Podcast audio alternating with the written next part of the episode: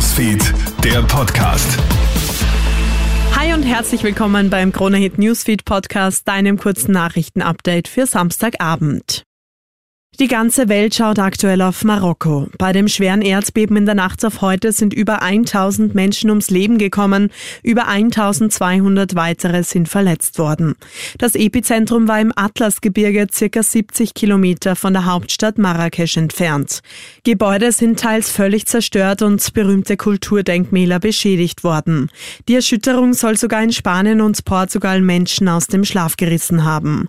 Mindestens 240 Österreicherinnen und sollen auch vor Ort sein. Laut Außenministerium sind sie aber nicht betroffen. Weitere Infos zu den heftigen Erdbeben habe ich dir online auf kronahit.at gestellt. Bei einem Fahrerfluchtunfall in Innsbruck wird ein vierjähriges Mädchen schwer verletzt. Ein Vater wollte mit seinen beiden Kindern an der Hand die Amraser Straße überqueren. Als sich ein Auto annähert, bleibt er stehen. Das vierjährige Kind macht jedoch noch einen Schritt nach vorne. Dabei wird es vom Auto an der linken Seite angefahren und stürzt. Das Mädchen erleidet schwere Verletzungen am Schien- und Wadenbein. Der Unfalllenker bleibt jedoch nicht stehen. Er fährt einfach weiter. Wie jetzt erst bekannt wurde, ist der Zwischenfall schon vor einigen einigen Wochen passiert. Der Pkw-Lenker konnte jedoch nicht gefunden werden. Die Polizei bittet deshalb jetzt um Hinweise. Ich habe dir alle Infos dazu auch online auf kronehit.at gestellt.